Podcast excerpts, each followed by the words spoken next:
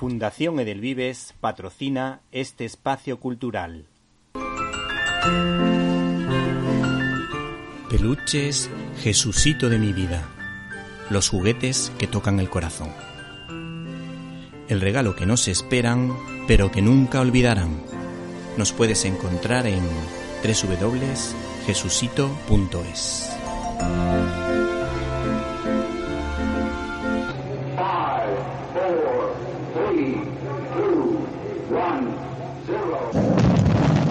Disfruta con Víctor Alvarado y su equipo de lo mejor del cine, directo a las estrellas.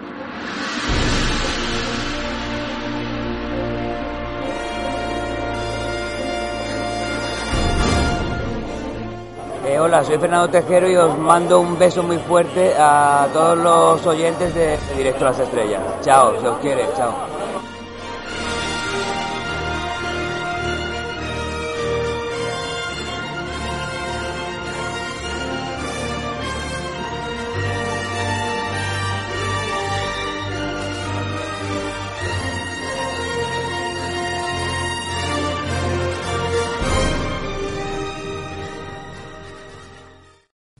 Los aficionados a la novela negra están de suerte porque la editorial Impedimenta, con el gusto que le caracteriza, vuelve a editar otra de esas novelas negras de buen nivel que forman parte de su magnífica colección. Y si en otras ocasiones les hemos hablado de las andanzas del detective Gervase Fenn, creado por Edmund Crispin, hoy les recomendamos El gabinete de los ocultistas de Armin Ori que es la segunda entrega de las andanzas del estudiante de Derecho Albert Krosigk y Julius Bentheim, ambientada en Prusia, territorio perteneciente a la actual Alemania, que fue un Estado europeo entre 1701 y 1918.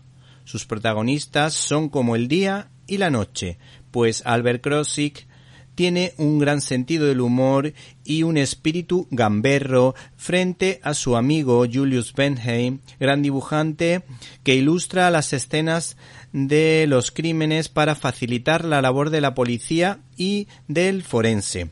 Esta novela negra, de alguna manera, se centra más en la vida de los personajes y la trama de intriga ocupa un lugar un tanto secundario. Esta novela negra gótica retrata la forma de vivir de la época mostrando las luces y las sombras de la sociedad prusiana, por un lado la gente de bien con cierto rigorismo frente a personas de moral relajada que disfrutan del ambiente de la noche en el sentido más hedonista del término.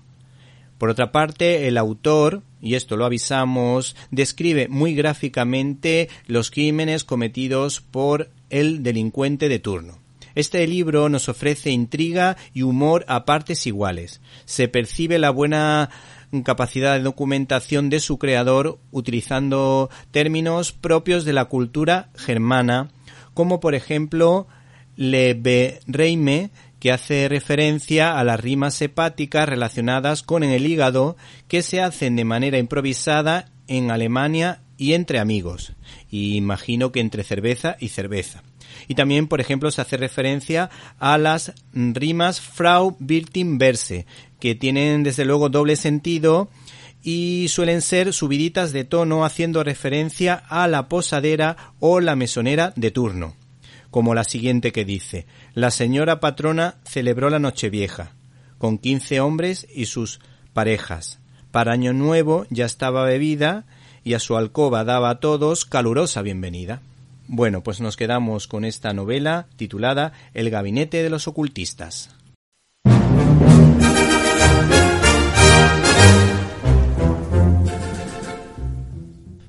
Bienvenidos a una nueva edición de Directo a las Estrellas, tu programa de cine. Y en una semana marcada por las manifestaciones por la libertad en Cuba, nosotros dejamos la política a un lado y les hablamos de los estrenos de esta semana, empezando por Año de Sequía y continuando por Spencer, que habla de la vida de Lady Di pero tampoco nos podemos olvidar, por supuesto, de una película que habla de los desmanes del comunismo de los hermanos Castro en una película titulada Plantados. En críticas, en un minuto analizaremos los pormenores de una película provida que merece la pena ver. Cuestión de derecho. Y por supuesto no pueden perderse la firma de Susana García y por supuesto la entrevista que tendremos con el editor de novelas del oeste, Alfredo Lara. No se lo pierdan porque es un auténtico crack. Para comentarios, dudas y sugerencias puedes escribirnos a info y si no pudiste escucharnos en directo y quieres hacerlo en diferido no te puedes olvidar de nuestro canal de iVox Cine y Libertad donde puedes encontrar todos los contenidos de este programa y otras cosas que quizá te puedan interesar. Por cierto, se agradecen suscripciones y apoyos económicos para quien pueda y quiera porque la labor que hacemos es difícil y con vuestro apoyo todo es posible. Comenzamos.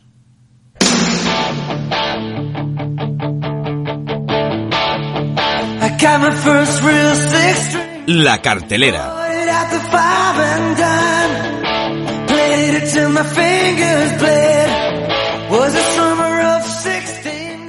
Señoras y señores, ladies and gentlemen, el peliculón de esta semana se titula Años de sequía. No suele ser habitual que el cine australiano entre con fuerza en la cartelera española, excepción lógicamente de dos cineastas afincados en Estados Unidos como Peter Weir, autor de Master and Commander y el show de Truman, o el actor y director Mel Gibson, muy querido por el que les habla, recordado por peliculones como La Pasión de Cristo, Apocalipto o la obra maestra Hasta el último hombre. Sin embargo, Años de sequía se presenta como una potente película de intriga que se apoya en el actor Eric Bana asociado a la película Múnich, esa película de Steven Spielberg que nos cuenta o nos contó los atentados terroristas contra la selección olímpica de Israel en los Juegos Olímpicos. Y también lo recordamos fundamentalmente por el personaje de Héctor que se enfrenta a Aquiles en la película de Wolfgang Petersen Troya. Y todos, por supuesto, nos acordamos de ese grito cuando Aquiles le dice ¡Héctor! Y entonces comienza esa gran batalla entre esos dos guerreros. Eh, la dirección ha corrido a cargo del cineasta eh, Robert Connolly, muy vinculado a la televisión de nuestras antípodas, es decir, Australia. La cinta eh, se está vendiendo con el siguiente recoletín de los productores de Perdida y la serie Big Little Lies. Años de sequía se basa en la primera novela de la escritora Jane Harper, presentándose como una película de intriga de un agente federal que va, por lo visto, al funeral de un amigo y posteriormente pues tendrá que investigar un crimen. Desde luego, esta historia recuerda bastante a una de las novelas de Maigret. Por tanto, el argumento no es original, pero la película promete.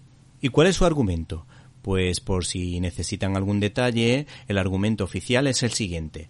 El agente federal Aaron Falk vuelve a su pueblo natal, después de una ausencia de más de 20 años, para asistir al funeral de su amigo de la infancia, Luke, a quien se acusa de haber matado a su esposa e hijo antes de quitarse la vida, víctima de la locura que ha hecho estragos en la comunidad tras más de una década de sequía.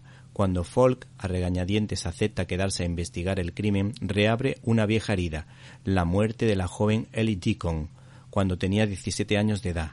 Folk comienza a sospechar que estos dos crímenes, separados por décadas, están conectados. Estás escuchando Directo a las Estrellas. Víctor Alvarado. Esta semana no hace falta que conecten con Telecinco para ver el Sálvame porque en esta ocasión se encuentra dentro de la cartelera española, porque se estrena la película Spencer, una cinta protagonizada por una diva o una mujer a la que se considera la reina del cine indie que saltó a la fama por la saga Crepúsculo, esa historia romántica de vampiros. Hay que decir que la primera de esa saga estaba muy bien, aunque después el nivel descendió absolutamente a los infiernos, nunca mejor dicho. Bueno, pues hay que decir que esta mujer es la protagonista de dar vida al sálvame de la cultura inglesa, es decir, Lady Di. Era una mujer que desde luego aparecía en las portadas de todas las revistas del corazón. En definitiva, esta mujer se postula como la posible ganadora de este año en lo que se refiere a actrices protagonistas. Y a esta mujer le acompañan Timothy Spall, Sin Harris y Sally Hawking. La cinta está dirigida por Pablo Larraín, autor de películas como Neruda o Una mujer fantástica. Bueno, este cineasta chileno pues de alguna manera quiere volver a contar esta historia desde su punto de vista. Esa pesadilla que vivió esta mujer viviendo con Charles y con la reina Isabel que desde luego utilizaban a esta mujer como les convenía. Por otra parte tenemos las declaraciones a fotogramas de esta actriz que dice lo siguiente, he intentado hacer mi mejor princesa Diana, he intentado imitarla, clavar el acento inglés y poner esa voz tan particular, sus movimientos y su forma de vivir y sentir.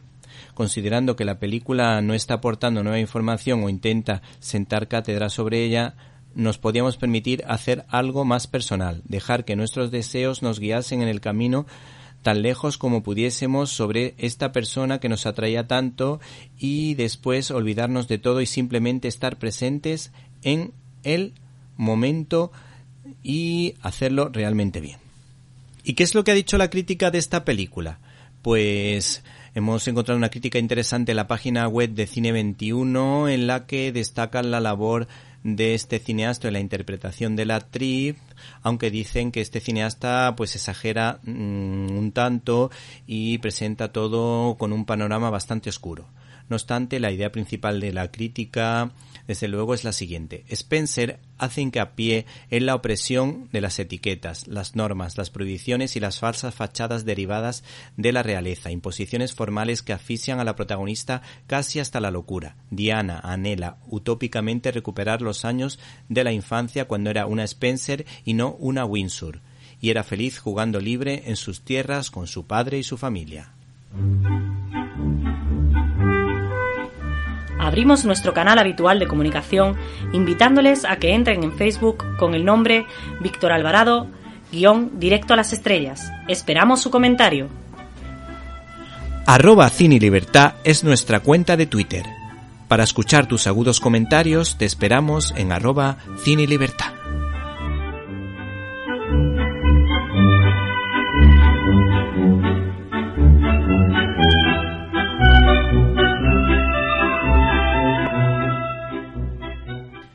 Finalmente, en este último bloque te ofrecemos un 2x1 de suerte desigual. En primer lugar, se estrena una cinta de terror de Edgar Bright, protagonizada por Anya Taylor-Joy y Thomasin Mackenzie. Una cinta que nos cuenta la historia de una joven que siente pasión por el diseño de moda y tiene la misteriosa capacidad de volver a los años 60, donde conocerá a su ídolo, una deslumbrante aspirante a cantante, pero el Londres de los 60 no es lo que aparenta y el tiempo parece desmoronarse con unas nefastas consecuencias. Y por otra parte, te hablamos de una película que creo que va a gustar mucho a la audiencia. Se trata de la película Plantados, una cinta que desde luego ha sido silenciada en muchos medios de comunicación, pero que nosotros consideramos importante rescatar, porque habla de los desmanes y las barbaridades cometidas por el comunismo y muy especialmente por el comunismo cubano. Y ahora desde luego esta película viene como anillo al dedo sobre todo por lo que estamos viendo por las imágenes que nos llegan desde eh, Cuba, donde a muchos manifestantes los secuestran, los apalean o los machacan. Todavía hay gente que apoya este tipo de, de política tan dura, tan exigente y tan malvada como la comunista. El caso es que esta cinta la dirige Lilo Vilaplana y en ella aparecen actores como Gilberto Reyes, Ricardo Becerra o Carlos Cruz. Bueno, pues esta producción estadounidense, pues desde luego nos cuenta detalles de la historia mm, de Cuba y de Fidel Castro que a lo mejor muchos desconocían, pero desde luego debe quedar claro que el comunismo ha acabado con la vida de 100 millones de personas. Es la ideología que más personas ha matado a lo largo de la historia. Y el argumento cuenta lo siguiente. Cuenta la historia de un grupo de presos políticos cubanos en los inicios de la dictadura castrista. Después de haber apoyado a Fidel Castro en su lucha contra Batista, terminaron presos por él se negaron a someterse a un plan de reeducación a cambio de reducir sus condenas, por lo que fueron objeto de vejaciones y torturas. No se pierdan, por tanto, plantados. Una cinta de denuncia social de lo que el comunismo ha hecho precisamente en esa zona del Caribe, en esa querida zona hispana que recibe el nombre de Cuba. Arroba Cine Libertad es nuestra cuenta de Twitter. Para escuchar tus agudos comentarios te esperamos en arroba Cine Libertad. Estás escuchando Directo a las Estrellas. Víctor Alvarado. Críticas en un minuto.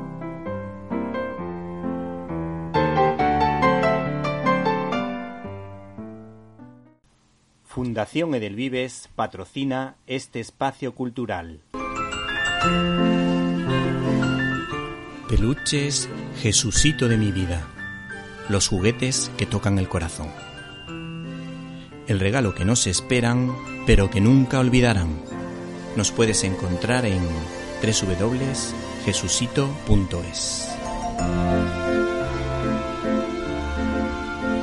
Martin Luther King dijo lo siguiente, cualquier ley que degrade a las personas es injusta, cualquier ley que engrandezca a las personas es justa.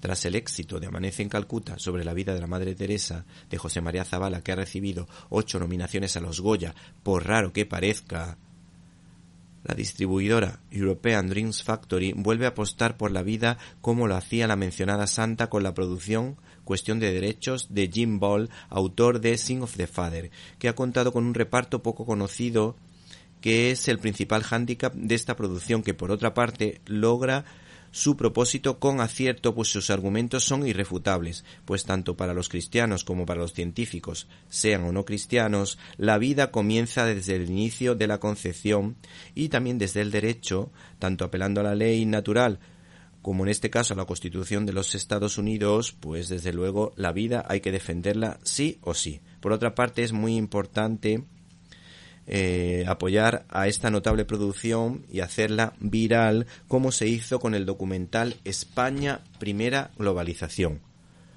porque esta producción tiene por objeto concienciarnos de la importancia de defender la vida por pequeña que sea.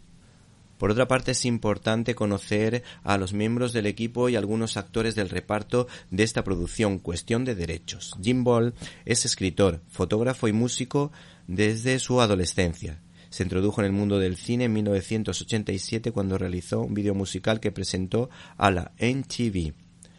¿Qué más te podemos contar? Pues te podemos decir que este hombre pues ha estado relacionado con los medios de comunicación y en el año 1992 un cantante de gospel le acercó a la fe cristiana y dos años después vendió el estudio para ir al seminario. En 2007 coescribió y dirigió The Sing of the Father, basada en experiencias conocidas a través de su trabajo pastoral. Hay que decir que esta película fue premiada en el Festival Internacional de Cine Independiente de Nueva York de 2009 y nominada como mejor película en el Festival Internacional de Cine Cristiano del mismo año. Por otra parte, la actriz protagonista responde al nombre de Emma L. Roberts, y participó en una película importante dentro del mundo Provida donde se denunciaba por lo que hay que ser bastante valiente, la labor de la terrible clínica Unplanet. Además es una mujer que tiene tiempo para escribir, para cantar y curiosamente toca el ukelele. El lado más negativo de esta producción es que abusa de los planos cercanos que intentan introducirse en la mente y el corazón de los protagonistas.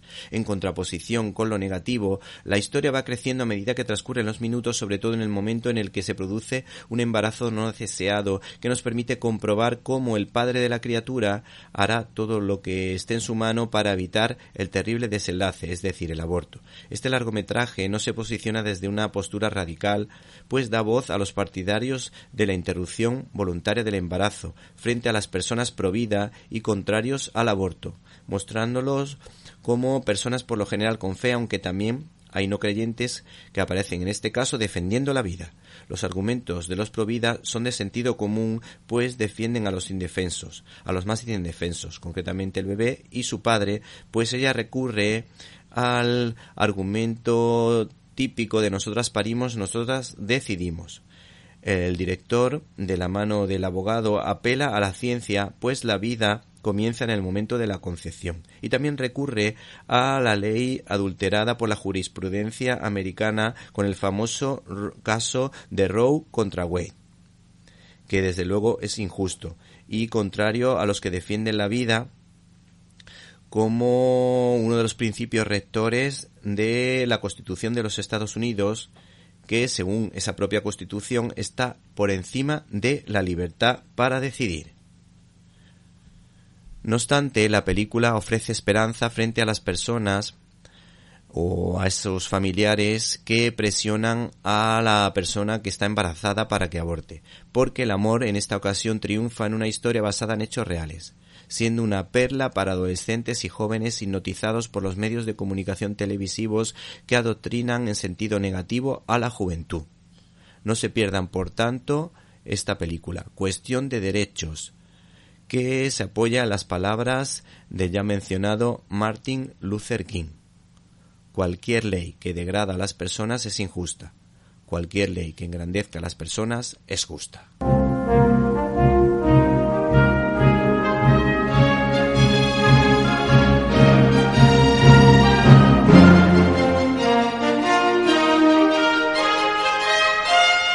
Storyboard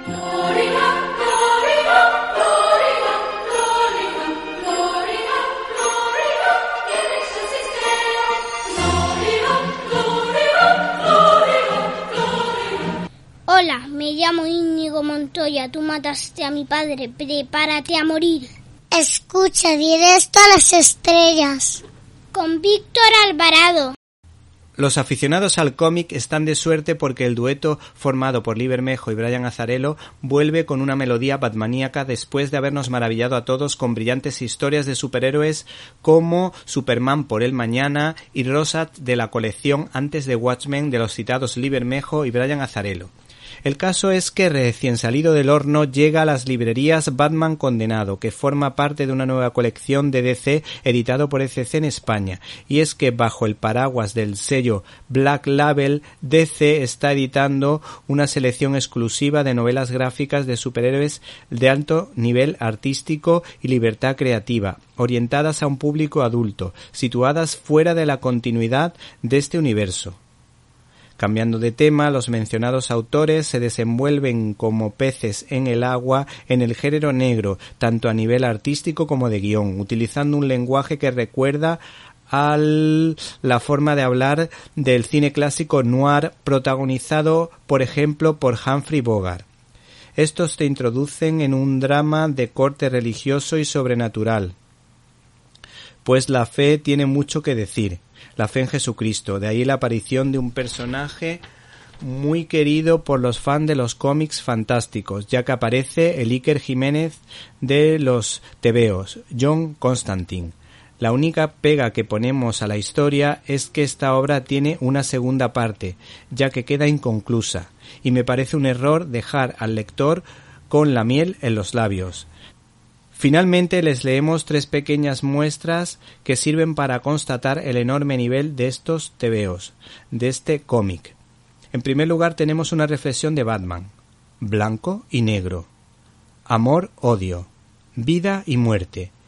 Dicen que la línea que les separa es muy delgada. Y es cierto, supongo, pero esa delgada línea es una cuerda tensada a lo largo de un desfiladero. El pensamiento del teniente Gordon no está mal tampoco. El mal existe lo envuelve todo y en cada uno de los corazones que late. El diablo admite lo que los ángeles se niegan a reconocer. Otra que dice lo siguiente, una frase de John Constantine. Si necesitas mi ayuda es porque estás o pronto estarás más allá de la redención.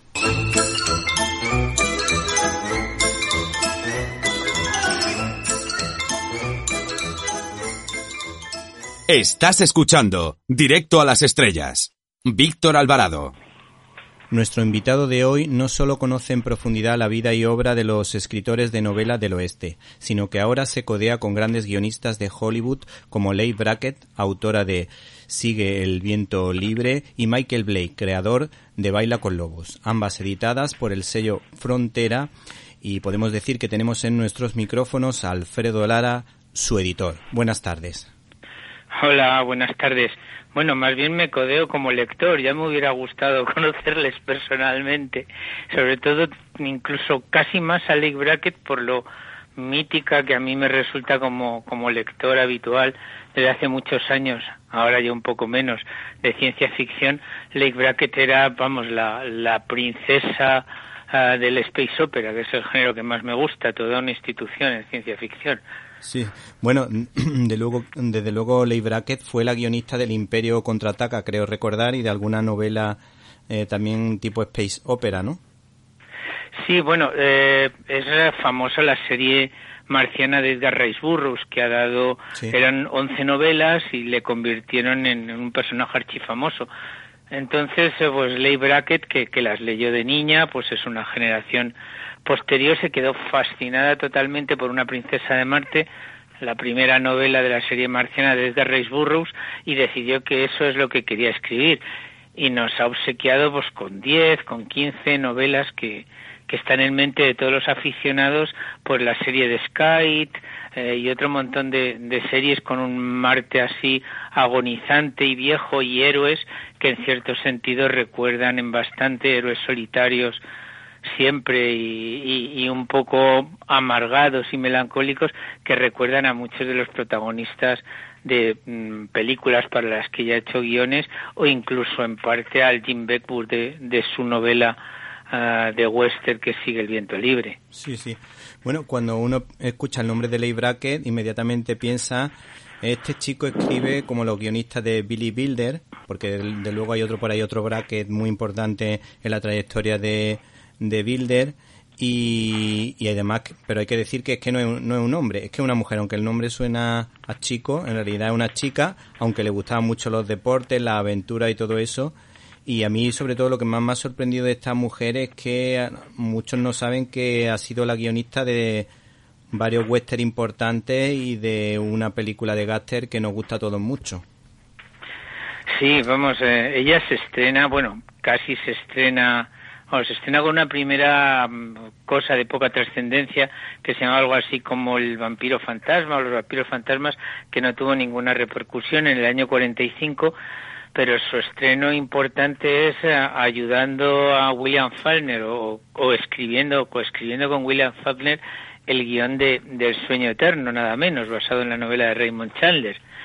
La anécdota además explica muy bien esa condición de, de mujer con nombre de hombre que daba una sorpresa cuando realmente se conoce quién es el autor de los escritos.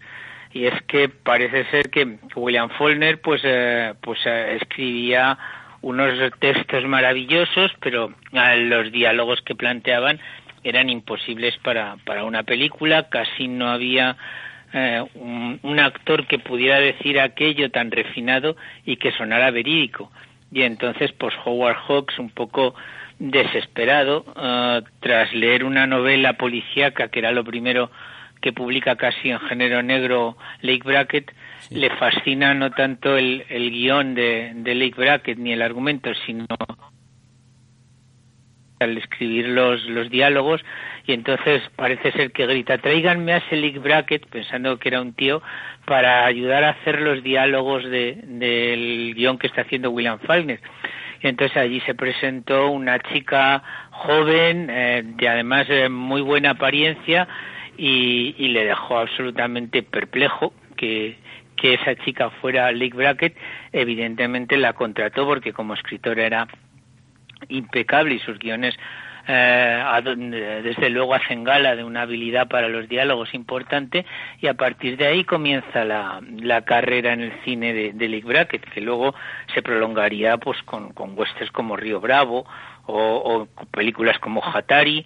Entonces, eh, realmente el, último escalón así importante por el que se le recuerda es en la intervención de, mm, en el guion del Imperio contraataca, que debe cosas a League Bracket, pero que parece luego fue muy transformado porque estamos ya en los años finales de League Bracket, estaba ya pues posiblemente enferma, no murió muy de lejos y parece que reescribieron bastante de su contribución pero así todo como, como homenaje y porque por lo que es League Bracket parece que se mantuvo en los títulos de crédito y que hay una parte de, de ese Imperio contraataca que se le debe a ella y a sus ideas. Sí, sí.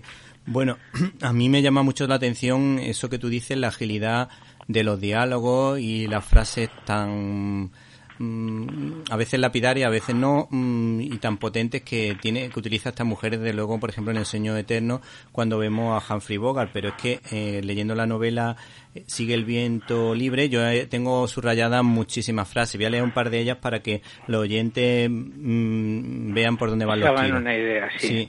Dice, y te enseñé a cargar el rifle al galope y a disparar con arco más certeramente que la mayoría de los indios, pero solo un idiota enseña los trucos que sabe. Otra que dice, te lo estoy diciendo y diré algo más. No puedo soportar a un hombre que me da buenos consejos, siento haberte pegado y fallado. La verdad que son frases así mm, que se nota que son frases de cine, de una escritora de cine que por otra parte narra muy bien la acción, porque a mí esta novela tengo que decir que no me ha gustado tanto en el aspecto de la historia que cuenta, porque me parece un poquito reiterativa, pero en cambio las escenas de acción están, rodadas, están contadas de una manera que te imaginas completamente las situaciones. No sé qué nos puede decir al respecto. Pues que es una novela que quizás no sea mm, tan brillante como, como a lo mejor pudiera ser conociendo las habilidades de League Bracket, pero que, ojo, no deja de ser elegida en el año 63 como la mejor novela western publicada en el año 63 por la Asociación eh, de Escritores Profesionales de Western Norteamericano. O sea, gana el Spur Award del año 1963 y era la primera novela que Leigh Brackett escribía dedicada específicamente al western hubiera hecho los guiones que hubiera hecho o que fuera a hacer. Lo que pasa es que de su relación también con el cine western y hay que tener en cuenta que, que, los, que el cine y la, y la novela en, en, Estados Unidos, en el western y en el policiaco, continuamente están interactuando. Montones de escritores profesionales de western hacen de guionista o, hay guionistas que escriben también buenas novelas western, pues el caso es que Leigh Brackett hace una novela brillante, pero lo que iba a decir está condicionada en cierto sentido porque no deja de ser una novela biográfica y ella quiere reflejar toda la biografía de Jim Beckwood, que es un personaje peculiar, es uno de los Mountain Main o tramperos norteamericanos, que es una de las figuras míticas de la frontera, la figura del Mountain Main, que era, que era mulato, que era hijo de una negra y de su amo blanco.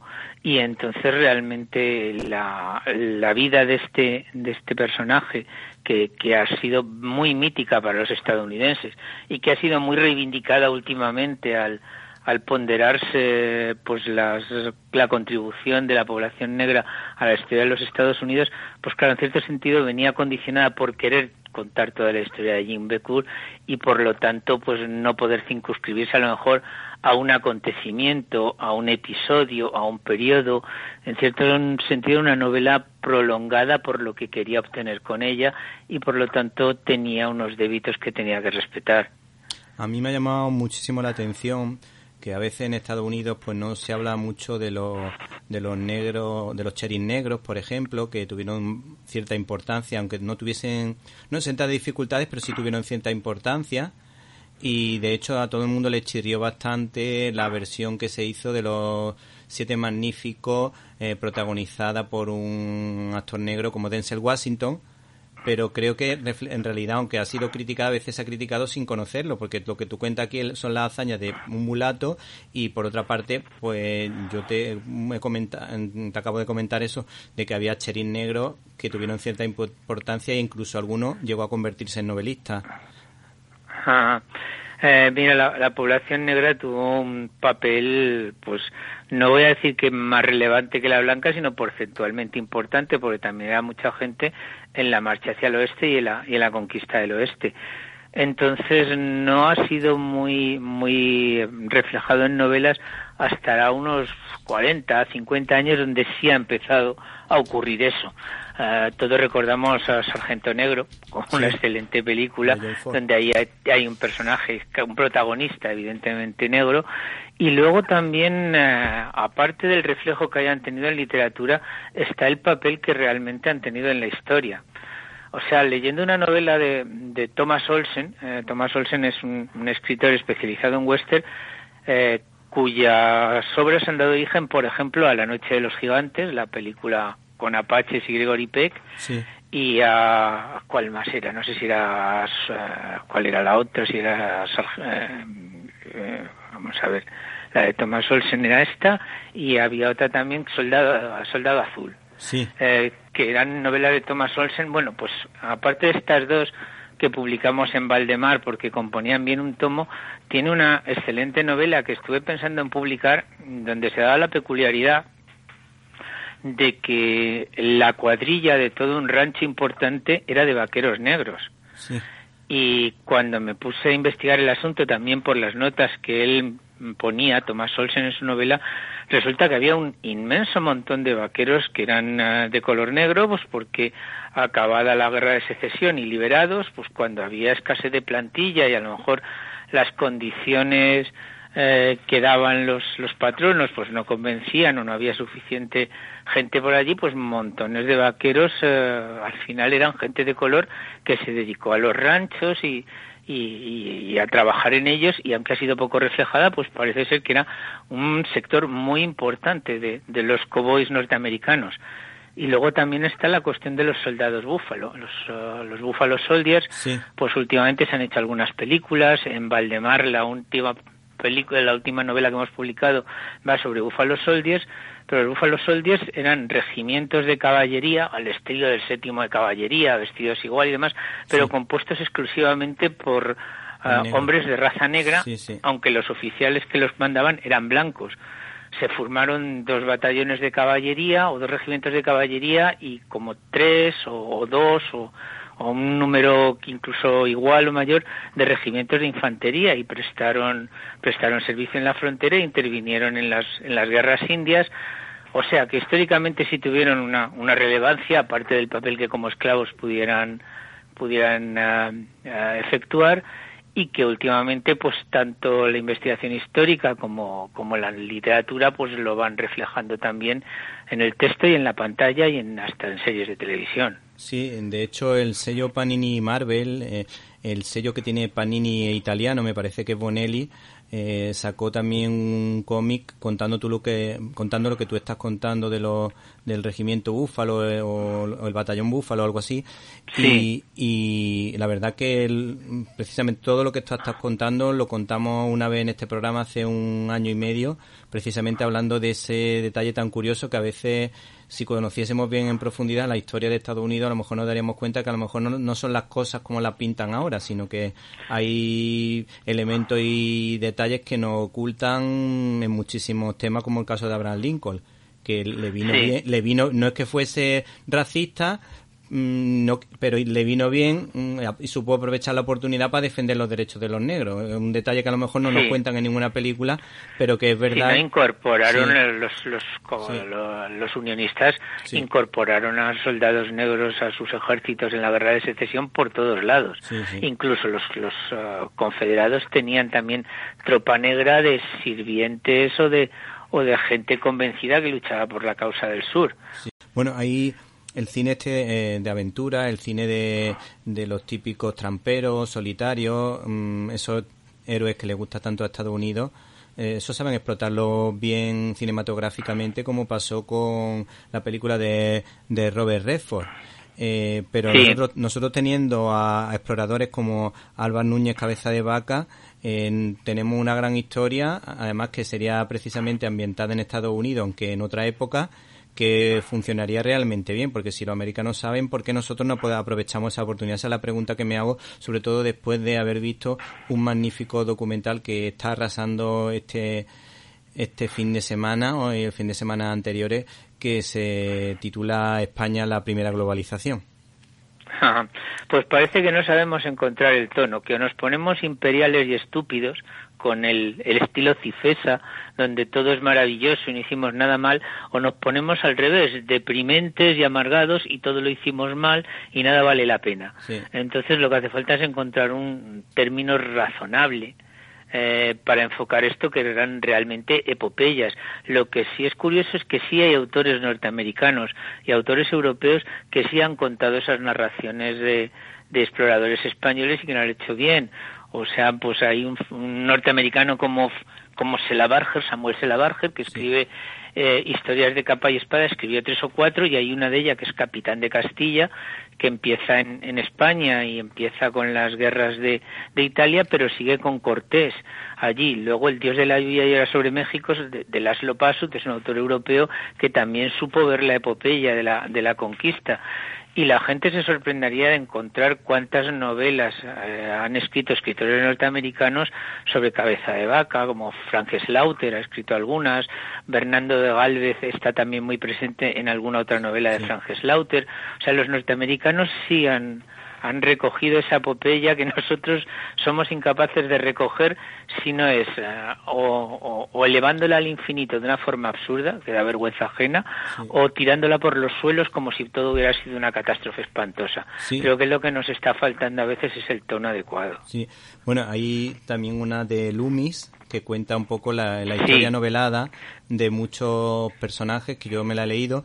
A mí quizá me parece un poquito blanca, quizá un poquito como lo que tú estás Sí, es excesivamente, excesivamente. Es tan, tan a, a mí me gusta, A mí me gusta creo que es la historia de los exploradores españoles y la gente en Estados Unidos ha, ha crecido leyendo a Loomis o leyendo a, a, algunos otros grandes.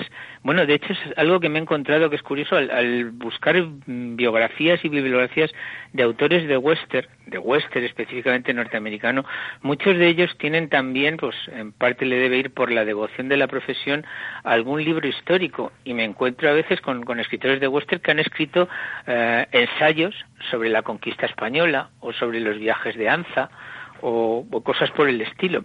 Y luego también algunos de los eh, hispanistas más encendidos a favor de la de la labor de los conquistadores españoles son gente como Prescott, que Prescott es el gran historiador norteamericano por, por excelencia, hizo una historia de la conquista de México y una historia de la conquista de Perú que se pueden leer como una novela de aventuras, pero con un grado de erudición asombroso y que realmente ponen muy bien la, el valor y el empuje e incluso las intenciones de esos conquistadores españoles y generaciones inmensas de norteamericanos han leído ese tipo de cosas, ese tipo de novelas, las de Washington Irving también, sí. que hablaba bien de, de los españoles, y no es tan pesimista la, la idea que se tiene en Estados Unidos de, de, la acción de los conquistadores españoles como a veces tenemos nosotros mismos aquí. Sí, bueno, aquí, aquí lo que pasa es que sacamos las imágenes de los cuatro bestias que tiran la, las estatuas de Colón y todo eso y que desde luego seguro que no han leído nada de la, de la historia de España porque eh, precisamente eh, el, la, por ejemplo las universidades hay montones de universidades españolas que fueron creadas muchísimo antes que la de Harvard y bueno, ya por ir un poco en, hablando también del libro que teníamos pendiente, si te parece, si me permite hacer este giro, eh, sí. el, me gustaría hablar, que nos hablases del origen de la, de la novela Baila con Lobo, que forma parte del díptico, que también lo forma El Camino Sagrado y que tiene que ver uh -huh. con Kevin Costner y que yo creo que le va a llamar muchísimo la atención a la, a la, a la gente porque a mí me recuerda un poco a lo que pedía John Ford a, a, sus guionistas, que, que, contasen un poco toda la interioridad del personaje, aunque luego eso no saliese en, en, pantalla, pero que a lo mejor el actor de alguna manera, como pasa por ejemplo en una de las, de las películas de la trilogía de la caballería, en la que John Wayne, ya veterano, se va a retirar y ve una, con una serie de imágenes, pues cuenta la historia de todo el personaje en un minuto. Entonces a mí esa idea que, que Kevin Conner quiso reflejar en la novela me ha llamado muchísimo la atención. Sí, yo recuerdo cuando empecé a trabajar como profesión, eh, trabajaba como librero, pues eh, hablaba mucho con, con, la persona con la que trabajaba, que era un experto en cine, y, habla, y analizando personajes eh, decía muchas veces, no, este es un hombre con pasado. Y dice, vale, una cosa es que no lo conozcamos y otra cosa es que no seamos conscientes de que hay todo un pasado detrás. Entonces supongo que eso es solo a lo que se refiere la pretensión de, del archifamoso director de cine para decir, mira, tú interpretas un personaje, no vas a contar su vida, pero tú tienes que saber para interpretarle correctamente eh, cuál fue su vida, por lo menos a rasgos generales o en unas características adecuadas que te permiten dar consistencia al personaje. Entonces, eh, en ese sentido también la, la novela de de, la, eh, de, Bailando con Lobos, que bueno, Bailando con, Lobos es la película, no me acostumbro a decir Baila con Lobos, que es la traducción posiblemente más exacta del título del título en inglés, pero Baila con Lobos eh, empieza cuando cuando realmente un, un guionista o alguien que iba para guionista con Michael Blake, que ha hecho amistad con con uno que va a acabar siendo un gran actor y de actor, que es Kevin Costner, eh, escriben el, el guion y realizan una película que, que salió pues al principio no recuerdo ya cómo se llamaba, pero que incluso se llegó a ver la luz y se estrenó y ha habido oportunidad de verla y no, no le fue enteramente mal. Pero ahí acaban las, las incursiones de Michael Blake de momento en el cine. Y sin embargo, pasado el tiempo, cuando ve que, que su excompañero y amigo Kevin Costner está creciendo como personalidad dentro del cine, eh, él se le ocurre una idea para una película, que es lo que, lo que será Bailando con Lobos, eh, se la lleva y se la expone eh, como proyecto para hacer una película a Kevin Costner y, y, a alguna otra gente más y le dicen, mira, esto es muy complicado, si tienes ganas de contar la historia, ¿por qué no escribes una novela?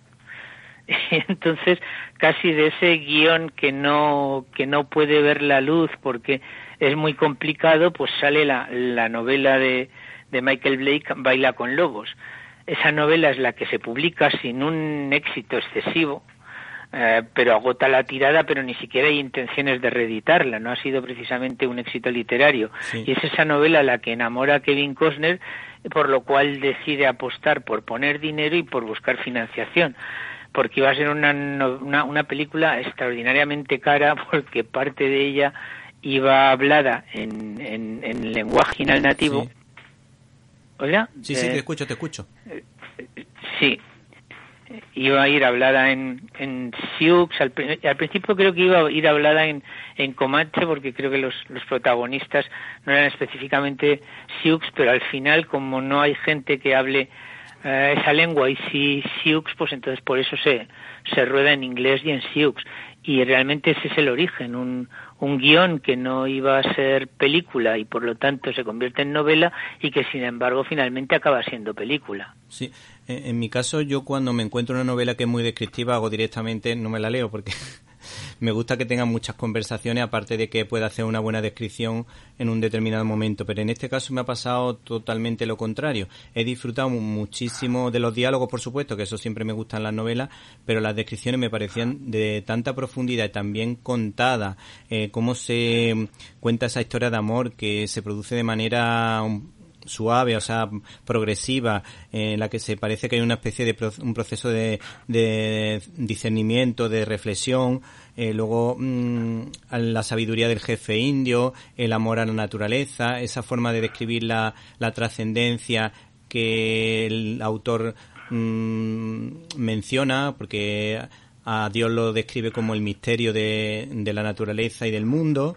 eh, son detalles. Es una novela profundamente romántica sí, y no sí. solo en el sentido sí. de sentimientos amorosos. Es romántica en cuanto al enamoramiento del paisaje y a mí me recuerda, por ejemplo, las aventuras de Jeremiah Johnson, lo que nosotros publicamos como El trampero. Hay ese canto a la naturaleza permanente y a la vida libre y al y al un poco renunciar a las ciudades y, a, al urbanismo y al renegar del, del, mundo de los blancos y de la sociedad agitada que estos tienen y buscar la paz en la naturaleza, que en buena parte también es lo que me fascinó de, de la novela Baila con Lobos y lo que me animó sabiendo que había una segunda parte inédita a tirar para adelante y a, y a publicarla, porque sí, realmente es una, ahora es una novela de un fan de la vida en la pradera que yo no sé luego enfrentado con la realidad cómo lo hubiera llevado. Es de un enamorado del, del esquema. Es como la gente que ve la vida en los pueblos desde la ciudad y ve la parte bonita, pero, pero bueno, luego es complicado y es difícil. Yo una cosa que disfruta mucho es que a mí la voz de Kevin Conner, el, del actor de doblaje español, me gusta mucho. Entonces, yo me he leído toda la novela pensando que Kevin Conner era el que me contaba eh, la historia. Entonces, he disfrutado mucho en ese aspecto. Porque además es un actor que me gusta mucho, sobre todo en, esta película, pero más todavía en Los Intocables de Leones. Pero es un actor que generalmente, y también en los papeles de los últimos años, es un actor que me, me cae simpático y, claro, pues cuando te cae simpático el actor y el libro está bien escrito, pues disfruta un montón. No sé a ti qué te parece la película. además me parece superior el, primer libro, un poco un poco superior a, la secuela, a la continuación.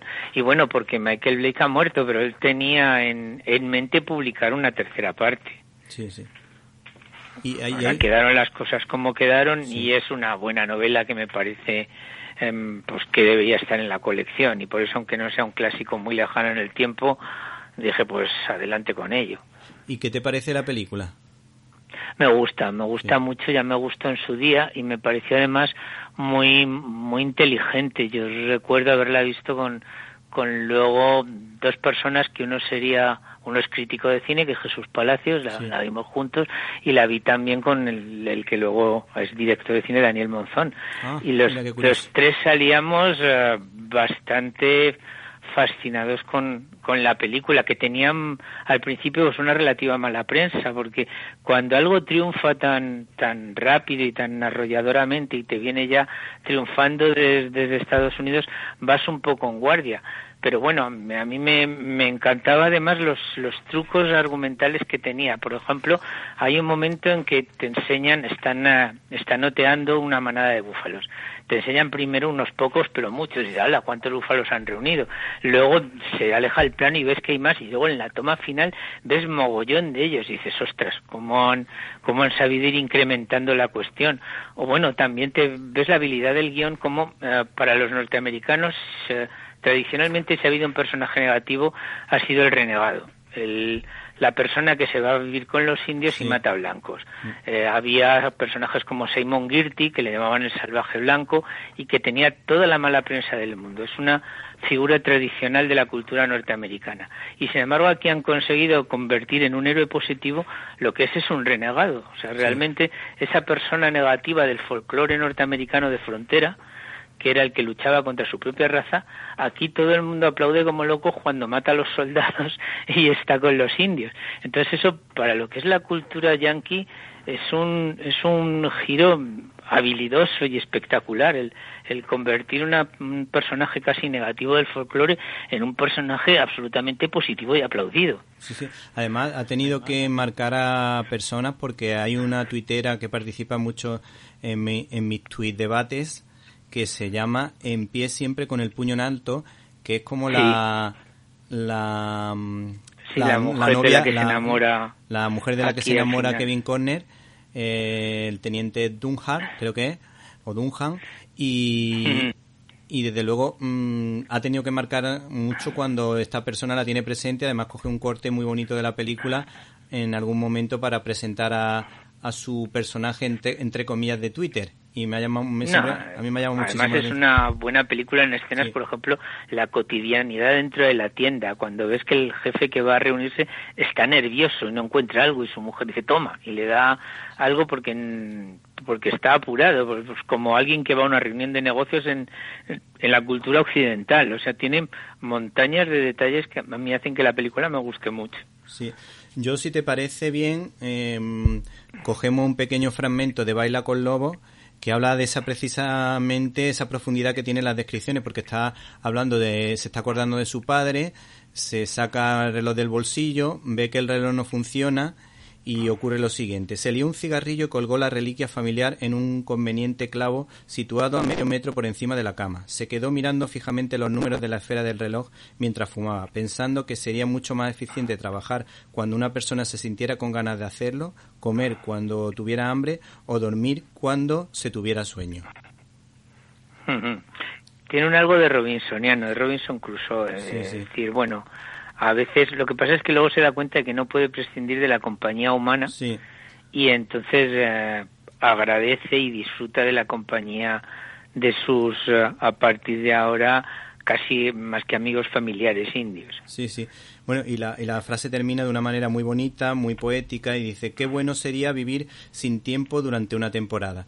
Y además que precisamente de la historia de amor no, no hemos querido desvelar nada porque sería hacer como una especie de spoiler un poquito, pero vamos, tiene frases muy buenas. Y no sé si te parece que con esto nos despidamos y sigamos recomendando este libro Bailando con Lobo, El Camino Sagrado de Michael Blake. Sí, perfectamente. Ahora recuerdo que el libro, si se busca en internet, es Baila con lobos, porque es bailando es la película, bailas el libro, aunque va a aparecer de las dos maneras. Sí, sí. Bueno, pues un saludo, Alfredo, y muchísimas gracias como siempre. De nada, a vosotros. Hasta luego.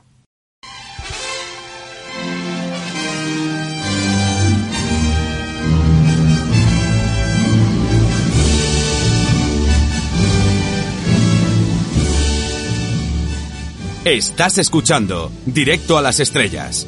Víctor Alvarado. Como si se tratara del mismísimo Don Pelayo, a lomos de su caballo, en los lagos de Covadonga. Pues es asturiana, Susana García analiza el cine con acierto y profundidad. Esta semana recomendamos una de las mejores miniseries de 2021, Mare of Easttown, con un guion que combina magistralmente el drama personal con la intriga. Es la historia de la investigación del asesinato de una joven madre adolescente Erin McMenamin, tras el que vamos poco a poco conociendo detalles de la vida de las personas y familias de Easttown. Familias de una comunidad mayoritariamente católica que son aparentemente felices, pero que esconden tragedias, infidelidades, resentimientos y sentimientos de culpa. La protagonista de esta historia es Mer, una policía muy bien interpretada por Kate Winslet, que además de actriz es productora de la serie. Mer es una mujer de mediana edad, divorciada, que vive con su madre, su hija adolescente y su nieto, fruto de la relación de su hijo ya fallecido con una joven drogadicta que está en fase de recuperación. Las relaciones familiares no son buenas y las discusiones están a la orden del día, en una familia que guarda un gran dolor por el suicidio del hijo de Mer y también sentimientos de culpa enterrados. Y Mer no pasa por su mejor momento tampoco a nivel profesional. Lleva un año dándole vueltas al caso de la hija de una amiga desaparecida y sigue sin saber nada del paradero de la joven, aunque cree que está muerta. Cuando Erin es asesinada, le asigna a un compañero para que le ayude en el caso, y este al principio no es bien acogido, aunque poco a poco va descubriendo que la cooperación y el apoyo de un compañero es importante para la investigación y la resolución de los casos, como se verá a lo largo de los capítulos. La intuición, la constancia y la valentía de Mer nos llena de admiración en numerosas ocasiones, aunque en otras nos alejamos de ella por su cabezonería, por su amargura o su mal humor. Y a veces comete errores que la hacen casi perder su trabajo. Pero no podemos dejar de quererla, de mostrar empatía hacia ella, de acompañarla en ese proceso de búsqueda de la joven desaparecida y del asesino de la chica encontrada en el río y también de desear que se perdone y encuentre la paz interior liberándose del sentimiento de culpa por el suicidio de su hijo. Y lo logrará. El cambio será palpable en los últimos capítulos con gestos que dejan atrás el egoísmo y en los que vemos que marcha despacio, a paso firme, pero seguro, por el camino de la redención y de la misericordia. Y es que Mer, cuando descubra quién está detrás del asesinato de la joven Erin, no juzgará. No se va a poner en el lugar de Dios, aunque la búsqueda de la verdad y de la justicia la llevará, implacable, a buscar al verdadero asesino, su corazón está lleno de misericordia y de reconocimiento de su propia fragilidad. Pero ella es solo una más en una comunidad que está llamada a perdonar y perdonarse, empezando por el diácono Mark Burton, con un pasado oscuro y necesitado de redención, y que es tratado como un paria en el pueblo cuando descubren que ha tenido un traslado sospechoso por tener una relación inapropiada con un adolescente en otra parroquia. Un diácono que decide quedarse en el pueblo porque comparte con ellos su herida, su peso de culpa y su necesidad de sentirse acogido y perdonado. Y en la última escena de la película, sus palabras serán un bálsamo para la comunidad católica de Easttown, una comunidad en camino de conversión y reconciliación. En definitiva, una magnífica serie que nos invita a reflexionar sobre sentimientos, dificultades y fragilidades que afectan a la familia y a la comunidad cristiana, y a mirar con compasión. Misericordia es la palabra que mejor define esta extraordinaria serie que recomendamos como una de las mejores miniseries del año 2021. Bueno, llegó el momento de la despedida. Pero antes quiero agradecer el trabajo a todo el equipo de Directo a las Estrellas. Un abrazo para Antonio, Irene, Guadalupe, Jaime, Carlos y Javier, si los que hubiese sido imposible realizar este programa. Espero que usted, y usted, y también usted, o tal vez tú, hayas pasado un rato entretenido. Recibe un cordial saludo de Víctor Alvarado y hasta la semana que viene.